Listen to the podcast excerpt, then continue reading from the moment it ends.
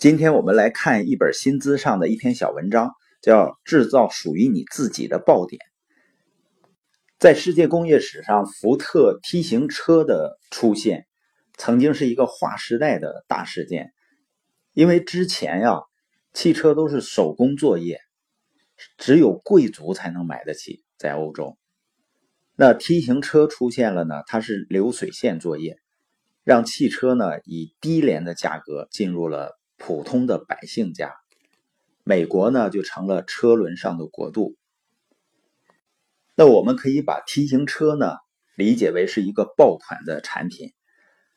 那现在呢，实际上是随着互联网的发展啊，爆款产品是越来越多，尤其是移动互联网的迅速发展。你比如说摩拜单车，像小米借助的互联网营销。再次呢，造就了一个又一个的梯级现象。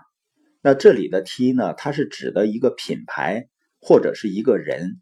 或者是一个团队，它通过打造核心竞争力来单点突破，从而呢全面开花。就是从一竖到一横，一竖呢就是指的爆款，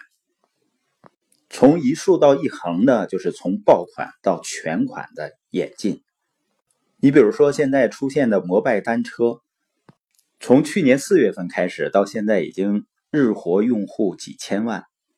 包括之前的小米手机呢，它就是利用互联网营销，它应该是在营销方面找到了自己的爆点。而现在呢，借助各种移动社交的平台，人和人之间的链接啊，前所未有的变得如此快。如此简单，而且是海量的，人们呢更容易找到跟自己志趣相投的人，也就是通过各种兴趣社群聚合到一起。人类呢真正进入到了叫物以类聚，人以群分的时代，人生呢也不再是知音难觅。那些能够输出知识价值和人格魅力的意见领袖呢，会和社群中的其他成员。形成强大的粘性，进而呢让团队获得强大的势能，来获取更多的流量，并且变现。这个爆点呢，实际上就是找到自己的核心竞争优势，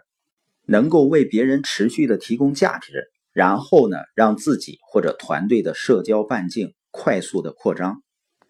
现在的商业竞争呢是日益激烈，而且呢达到了惨烈的程度。